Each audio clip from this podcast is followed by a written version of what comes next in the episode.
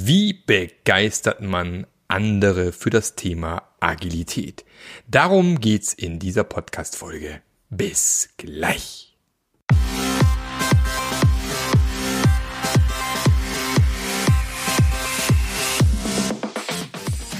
Der Passionate Teams Podcast. Der Podcast, der dir zeigt, wie du Agilität erfolgreich und nachhaltig im Unternehmen einführst. Erfahre hier, wie du eine Umgebung aufbaust, in der passionierte Agilität entsteht und vor allem bleibt. Und hier kommt dein Gastgeber, Marc Löffler. Hallo und herzlich willkommen.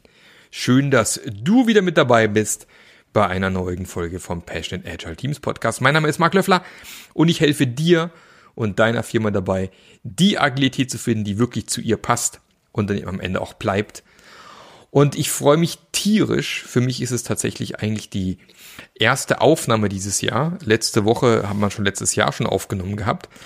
Die erste Aufnahme 2021 und ähm, habe tatsächlich ein sehr spannendes Thema mitgebracht, das immer wieder hochkommt und immer wieder auch in meinen Trainings als Frage kommt. Ähm, solche Dinge wie, wie gehe ich mit demotivierten Kollegen um? Wie begeistere ich andere für Agilität? Äh, all die Dinge. Ähm, das ist tatsächlich eine Frage, die sehr, sehr, sehr, sehr, sehr, sehr, sehr häufig gestellt wird, weil sie, glaube ich, auch sehr häufig, naja, auftritt und eben die Leute sich fragen, wie gehe ich denn damit um? Es gibt natürlich nicht diesen äh, Masterplan, diese fünf Schritte zum Erfolg und dann wird alles gut. Es ist wie immer, it depends am Ende. Trotzdem treibt das viele um.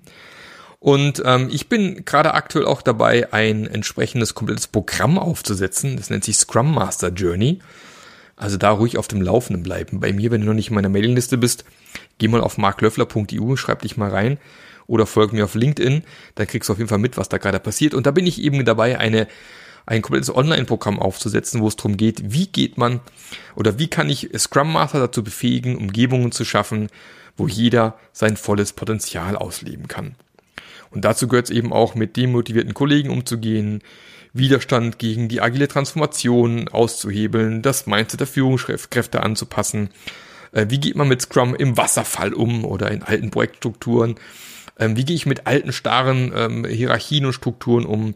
Wie schaffe ich es, fehlendes Selbstmanagement im Team zu fördern und so weiter und so fort. Also alles Themen, die viele umtreiben, auch viele Scrum Master umtreiben. Und da wird es dann was geben. Drum auch hier im Podcast mal diese Frage, wie schaffe ich es eigentlich, meine Kollegen für Agilität zu begeistern? Ja, wie macht man das? Das ist eine verdammt gute Frage. Ähm, da gibt's mehrere Möglichkeiten aus meiner Sicht und die sind extrem abhängig davon, welche Person mir da eben gegenüber sitzt. Das Allerwichtigste aus meiner Sicht ist selber Vorleben. Ich kann nicht erwarten, dass äh, meine Kollegen, meine Mitarbeiter, wer auch immer, äh, begeistert mit agil äh, unterwegs sein möchte, wenn ich das selber überhaupt gar nicht vorlebe, wenn ich selber nicht dahinter stehe, wenn ich selber nicht dieses agile Mindset mit mir rumtrage, wenn ich eben ein, ein Micromanager bin, wenn ich, keine Ahnung, ähm, lieber allein sitzen möchte, wenn ich äh, diese Kundenzentrierung nicht sehe. Also wenn ich allgemein nicht so richtig für das Thema brenne, merkt man das einfach. Also Vorlieben ist immens wichtig. Wir hatten vor Jahren äh, mal ein Projekt bei Bosch und ähm, da war es eben auch so, dass eine Abteilung äh, anfangen wollte, agil zu arbeiten, aber sie wollten eben erstmal mit einem Team starten. Und wir haben dann eben Kollegen gesucht, die von sich aus schon intrinsisch motiviert waren und Bock hatten auf das Thema Scrum und agil arbeiten. Und die saßen dann eben in ihrer Ecke in der Abteilung und ähm, ja, die war, wie soll man sagen, recht bunt gestaltet. Viele Post-its, die Erfolge, die gefeiert worden sind, hat man schön hingehängt. Es war eine super Stimmung im Team, die Leute waren gut drauf. Die haben in der Kaffeeküche auch begeistert über das Thema gesprochen, sodass es eben nicht so wahnsinnig lang ging, ging ein paar Monate bis so die ersten Mitarbeiter dann beim Abteilungsleiter im Büro standen und gesagt haben so, ähm, äh, also die da, die da drüben, ja, die, ähm, die haben ja Spaß bei der Arbeit. Das will ich auch. Ich will auch Spaß bei der Arbeit. Wie kann ich das haben? So dass wir dann eben nach und nach tatsächlich äh, die, die restliche Abteilung auch umsetzen konnten Richtung Agil. Aber wir hatten halt dieses blühende, schöne, vorgelebte Beispiel und was die anderen eben dazu animiert hat, das auch haben zu wollen. Ja, weil wer will nicht Spaß bei der Arbeit haben? Gibt da natürlich auch Ausnahmen, ganz klar. Ähm, ich habe letztens mit meinem besten Freund telefoniert, der meinte nur so, also arbeiten macht ihm gar keinen Spaß, er muss halt irgendwie 3000 Euro auf dem Konto haben. Wie die da hinkommen, äh, weiß er nicht, ist ihm egal, am liebsten gar nichts machen. Ja, kann es geben. Äh, ich habe ihm gesagt, aber es gibt auch Sachen, die ihr schon Spaß gemacht haben. Ja, schlecht bezahlt. Egal. Auf jeden Fall ähm, gibt es natürlich Leute, die das ein bisschen anders sehen. Trotz allem ähm, ist es ein ganz, ganz großer, guter Hebel. Das führt mich auch gleich zum, zu meinem zweiten Hebel, zu meinem zweiten Element, was helfen kann, dieses Thema Agilität voranzutreiben. Und ist tatsächlich diese Frage zu beantworten, was habe ich davon? Was habe ich verdammt nochmal davon, wenn wir ab morgen agil arbeiten? Ja? Ähm, es ist ja schön, dass die Firma sich davon irgendwie erhofft, äh, eine bessere Time to Market zu haben, vielleicht Kosten einzusparen, ähm, agil zu sein, äh, am Wettbewerb, am Markt besser dazustehen, kundenzentriert zu sein, alles schön. Aber was habe ich davon? Was, verdammt nochmal, habe ich als Mitarbeiter davon, wenn wir jetzt hier agil arbeiten? Und ich muss leider sagen, in vielen Firmen wird die Frage nicht beantwortet. Die wird zumindest, wenn dann unterschwellig, aber so richtig offen angesprochen, was man eigentlich als Mitarbeiter davon hat, wird's nicht. Und ich denke, das ist auch wiederum ein ganz, ganz wichtiger Punkt. Also solche Sachen wie, hey, du darfst dich endlich auf ein Projekt fokussieren und nicht auf fünf. Du kannst mal an der Sache dranbleiben. Du hast nicht dieses Switching der Projekte die ganze Zeit. Hey, du hast weniger Meetings. Wir arbeiten hier fokussierter. Ähm, viele der Meetings werden abgeschafft. Äh, leider auch oft nicht gemacht, ich weiß. Aber sollte man wirklich ins Auge fassen. Wir kommen mit viel weniger Meetings klar. Du kannst endlich mal zuarbeiten. Du weißt am Abend, wenn du heimgehst, was du wirklich gemacht hast dann du musst nicht mehr auf den Kollegen XYZ warten, weil er in anderen Projekten unterwegs ist. Nein, der Kollege ist bei dir im Team. Und er ist genau dann da, wenn du ihn brauchst. Und du kannst wirklich mal deine PS auf die Straße bringen. Wir kommen mal voran. Ja, wir haben weniger Micromanagement. Das heißt, du hast mehr Freiraum. Du kannst mehr dein, deine Talente ausspielen. Du darfst selbst bestimmen, selbst, selbst gestalten im Agilen. Ja, wir vertrauen dir mehr. Wir wissen, dass du einen geilen Job machst. Wir, wir kontrollieren viel weniger, was du treibst den ganzen Tag. Das sind alles Dinge, wenn man die mal so anbringt, hat doch so seine, seine Vorteile, oder? Es ist doch ganz attraktiv aus meiner Sicht. Wenn man darüber spricht, was man eigentlich selber davon hat. Weniger Reibungsverluste. Engeren Kontakt zum Kunden. Endlich mal sehen, was man geschafft hat nach zwei Wochen, nicht nach zwei Jahren. Schneller Fortschritte sehen. Also es gibt tatsächlich relativ viele Dinge, die dafür sprechen, auch als Mitarbeiter agil arbeiten zu wollen. Klar, äh, immer mit der Gefahr, äh, haben wir ja auch schon mehrfach drüber gesprochen, agil macht krank und so weiter und so fort. Ich kann natürlich agile Tools wunderbar missbrauchen. Und dann ist es halt äh, doch wieder eher ein Tool, um noch mehr Micromanagement zu machen. Geht natürlich. Aber natürlich wollen wir das nicht. Und mit vernünftiger Beratung, vielleicht auch von außen, kriegen wir das auch hin, dass sowas zurückgespiegelt wird, dass eben das Sprint Backlog nicht dafür da ist, um als Führungskraft hinzulaufen und zu sagen, hey, Dieter, du hast in den letzten fünf Tagen nur zwei Aufgaben gemacht. Die Mariana hat fünf. Ja, das ist natürlich nicht Sinn der Sache. Also wenn wir es richtig machen und richtig hinbekommen, hat das schon das ein oder andere, äh, den einen oder anderen Vorteil. Ja, nicht nur für die Firma, sondern auch für die Leute. Und tatsächlich, aus meiner Sicht, kannst du endlich mal deine eigenen Stärken einbringen und ausleben. Du bist nicht mehr dieses Rädchen austauschbar, sondern du wirst wirklich die Möglichkeit bekommen, dein eigenes Potenzial voll auszuspielen. Und wer da nicht Bock drauf hat, weiß ich auch nicht. Das nächste ist natürlich, äh, der nächste Punkt aus meiner Sicht ist ganz, ganz wichtig. Ich muss natürlich mit den Leuten auch ins Einzelgespräch gehen. Also wenn ich merke, ich kriege die trotzdem nicht, dann muss ich mir die Leute einfach mal schnappen, mit denen ins Gespräch gehen und rausfinden, was ist da eigentlich los? Warum tickt der, wie er tickt? Oder sie? Ja, was ist da eigentlich, warum verhält er sich so seltsam? Und ich habe schon mehr als einmal in diesen Einzelgesprächen eben äh, Dinge entdeckt, die mir die Augen geöffnet haben. Von Mitarbeitern, die eben früher nicht so waren. Die sehr wohl mitgestalten wollten, mitarbeiten wollten, die sehr wohl eigene Ideen hatten, die aber dann von vorigen Führungskräften auf die Finger bekommen haben. Die ähm, eins auf den Deckel bekommen haben, die klein gemacht worden sind, die ähm, stumm gemacht worden sind, was auch immer, weil sie genervt haben, äh, hier mit ihren neuen Ideen, die einfach irgendwann resigniert haben. Und nicht jeder wechselt das Unternehmen. Gibt halt auch genug Menschen, die sagen, ja, dann ist mir das halt egal, dann komme ich halt um acht und gehe um fünf, mache Dienst nach Vorschrift und nach mir die Sinnflut. Und eben in diesem Gespräch mal rauszufinden, was sitzt da eigentlich wirklich für eine Person?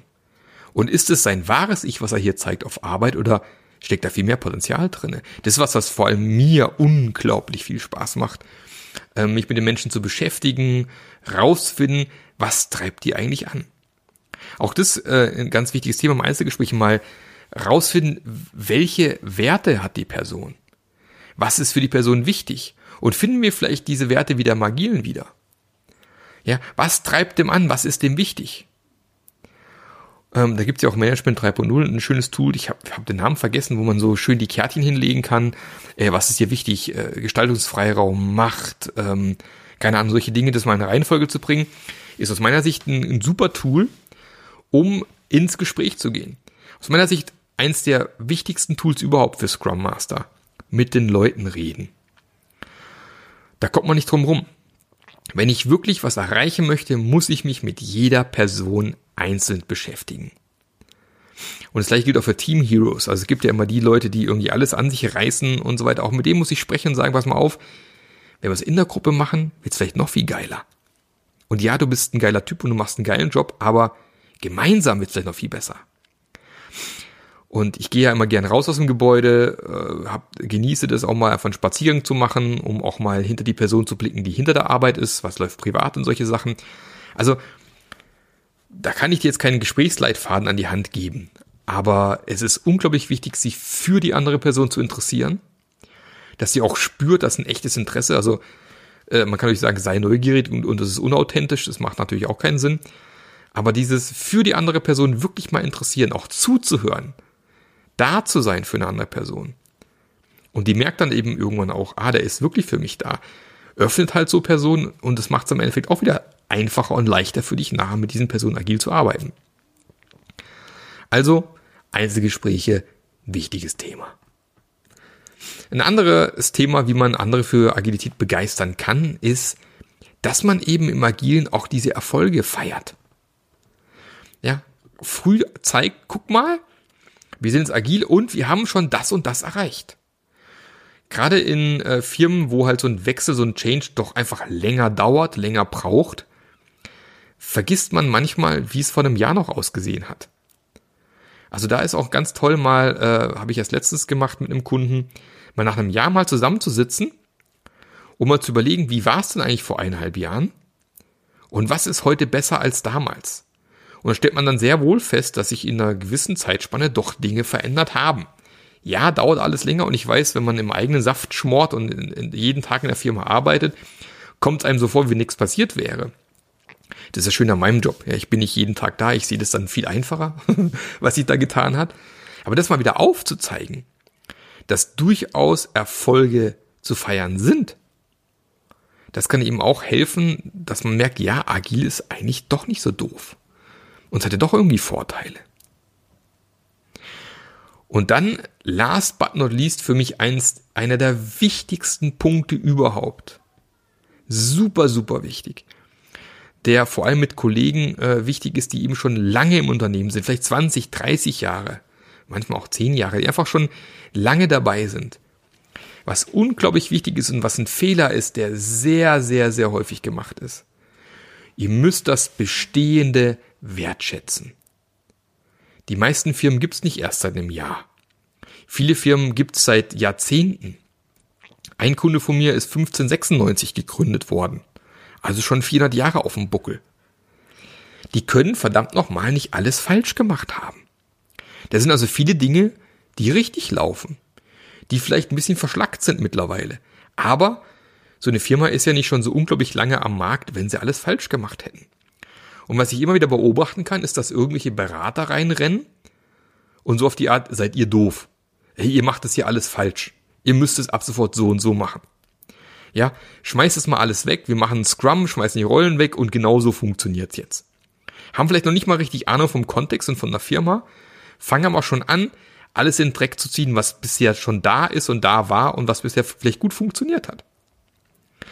Und das ist aus meiner Sicht ein Riesenfehler. Man muss das wertschätzen, was da ist. Und dann bin ich auch mal gerne Archäologe und man findet super häufig, dass eine Firma vielleicht vor 10, 20 Jahren wesentlich schlanker und agiler unterwegs war, wie es vielleicht heute ist. Und dann fällt es auch viel, viel leichter zu sagen, sollen wir uns nicht zurückbesinnen auf unsere eigene Vergangenheit? Hat das damals nicht auch schon gut funktioniert? Und was können wir vielleicht von damals wieder rausholen und reaktivieren? Weil viele Firmen haben halt in den letzten Jahren äh, sind halt viel mehr prozessgetrieben geworden, also viel mehr Prozesse eingeführt worden.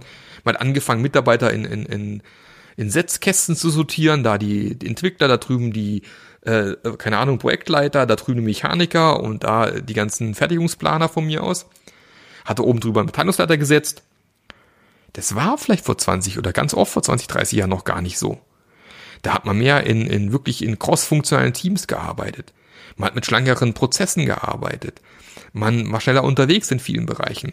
Also man kann, wenn man so ein bisschen archäologisch vorgeht, durchaus Dinge wieder aus der Vergangenheit hervorholen und dann hat man auch eine viel, viel höhere Akzeptanz. Weil es kommt doch nicht von außen, sondern es kommt von innen. Es war ja schon mal da. Und deswegen bitte lauf nicht los und sag den Leuten, was, wie doof sie sind, was sie alles falsch machen, dass ihr das alles viel besser wisst. Sondern hört euch erstmal an, wie sich Firma geschafft hat, so lange so erfolgreich zu sein und was die Erfolgsfaktoren waren in der Vergangenheit. Und vielleicht kann man sich auf die auch wieder zurückbesinnen, weil die sind oft agiler, als man denkt, aus meiner Sicht. Ja, Klar, mag es auch Ausnahmen geben, es ist bestimmt nicht alles äh, Gold, was glänzt. Also man kann halt heutzutage eine Firma nicht mehr so hierarchisch leiten wie vor 30 Jahren, wo der Chef noch alles bestimmt hat. Ganz klar. Aber es gibt bestimmt die ein oder andere, das ein oder andere Golden Nugget, sage ich jetzt mal, was man da wieder hochholen kann. Das man ein bisschen aufpolieren kann, ein bisschen putzen und überlegen, wie könnte man das jetzt in der neuen Arbeitsweise integrieren. Ja, und da freuen sich auch die Mitarbeiter, die schon lange dabei sind, wenn man da mal sagt, hey, das ist ja total genial, was ihr damals gemacht habt. Wie könnte man das auf heute übertragen? Dieses Thema Ask the Team, ne? Also ne, nicht immer selber Lösungen mitbringen, sondern auch mal mit den Leuten gemeinsam überlegen. Das ist übrigens ein weiterer Erfolgsfaktor, den habe ich jetzt bei mir gar nicht aufgeschrieben, aber auch das, es ist natürlich viel mehr akzeptiert, wenn die merken, es ist auf meinem Mist gewachsen und nicht auf dem Mist von einem Berater oder von einem Scrum Master oder von einem Agile Coach irgendwo gekommen ist, sondern wenn die wirklich merken, hey, das haben wir gemeinsam zusammen erarbeitet. Das ist auch auf meinem Mist, Mist gewachsen. Das kommt gar nicht von außen, sondern das haben wir gemeinsam erarbeitet. Das erhöht die Akzeptanz auch wieder ungemein. Also auch das kann extrem helfen. Also ihr seht, es gibt schon relativ viele Möglichkeiten, es zu machen. Hat alles immer auch mit äh, Arbeit am Menschen zu tun, ganz klar. Also es gibt leider äh, keine einfache Lösung dafür. Äh, auch Leute feuern hilft im Endeffekt nicht, erzeugt dann auch nur Angst oder so. Ne? Also ist auch nicht wirklich das, was man vielleicht haben möchte. Also es gibt durchaus Mittel und Wege, das zu erreichen. Und ich werde es natürlich noch weiter ausführen in meiner Scrum Master Journey, wenn ihr da Bock drauf habt. Dann, wie gesagt, gerne in meiner Mailinglist äh, unterwegs sein und euch mal angucken, was da so kommt in den nächsten Tagen und Wochen. Wir diesen Monat noch starten. Und da versuche ich noch viel mehr Werkzeuge an die Hand zu geben, auch sehr konkret mit Checklisten und solchen Sachen, wie sowas in Wirklichkeit aussehen kann. Aber ich wünsche dir jetzt schon viel Spaß dabei, vielleicht die eine oder andere Idee, die du jetzt mitgenommen hast, direkt umzusetzen. In deinem Kontext geht auch übrigens prima remote und online. Wir wissen alle, wir werden noch lange im Lockdown sitzen. Äh, wir haben jetzt hier den 20. Januar 2021, wo ich jetzt hier aufnehme. Nächste Lockdown, äh, also Verlängerung des Lockdowns ist in Sicht. Allerdings feiere ich jetzt auch eine halbe Stunde gleich neuer Präsident Biden. Äh, da eine Ära endet, auch schön. Also, na, freut mich tierisch, bleibt am Ball. Ich würde mich freuen, wenn du weiter diesen Podcast hörst. Ich würde mich freuen, wenn du die eine oder andere Idee wirklich direkt umsetzt. Gerne auch mir zurückmelden, wie es denn für dich gewesen ist. Wenn du Fragen hast oder irgendwas, was du gerne in dem Podcast behandelt haben möchtest, schreib mir einfach eine E-Mail an mark.marklöffler.eu oder geh auf meine Webseite in das Kontaktformular. Oder geh auf LinkedIn. LinkedIn bin ich extrem aktiv. Da übrigens ab sofort werde ich jeden äh, Montagnachmittag 16 oder 17 Uhr, ich bin noch nicht ganz schlüssig, wird es ein LinkedIn Live mit mir geben. Also ich werde da live online sein. Ihr könnt mir Fragen stellen. Ich werde die versuchen zu beantworten. Wenn ihr da Bock drauf habt, dann geht mal äh, auf LinkedIn oder sucht meinen YouTube-Kanal. Ich werde auch auf YouTube auch streamen. Ähm, da werdet ihr ab sofort mich auch regelmäßig live sehen können. Und ähm, da werde ich versuchen, eure Fragen auch weiter zu beantworten. Ansonsten dir noch einen wunderschönen Tag bei was immer du auch tust. Ähm, Schlittenfahren vielleicht ist hier, bei uns liegt tonnenweise Schnee. Beim Bügeln, Putzen, Abspülen, uns die Spülmaschine kaputt. Ähm, und ich freue mich tierisch, wenn du nächste Woche wieder dabei bist. Da werde ich den Ilja Preuß hier haben zum Thema Azure Leadership. Und ansonsten wünsche ich dir jetzt noch eine fantastische Woche. Bis zum nächsten Mal. Der Marc. Der Podcast hat dir gefallen? Dann sorge auch du für eine agilere Welt und unterstütze diesen Podcast mit deiner 5-Sterne-Bewertung auf iTunes. Und für mehr Informationen besuche www.marklöffler.eu. Bis zum nächsten Mal.